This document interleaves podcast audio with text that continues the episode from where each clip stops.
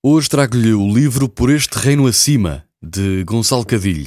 Uma viagem ao alcance de todos para fazer sozinho, em família e também com amigos. Na sua viagem mais recente, Gonçalo Cadilho aventurou-se por percursos que todos pensamos conhecer, mas ainda com muito por explorar. Foram oito dias de caminhada, 200 km de distância entre Lisboa e Coimbra, 25 km por dia, deixando-se deslumbrar pelos encantos do nosso país.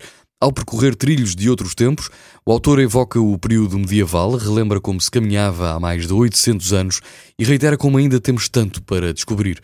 A caminhada de Gonçalo Cadilha, inspirada na viagem que o jovem Santo António eh, terá feito no início do século XIII, por bosques e planícies bem no coração de Portugal, atravessa várias dimensões da atividade física à componente espiritual, da reconstrução histórica à redescoberta das belezas do nosso país.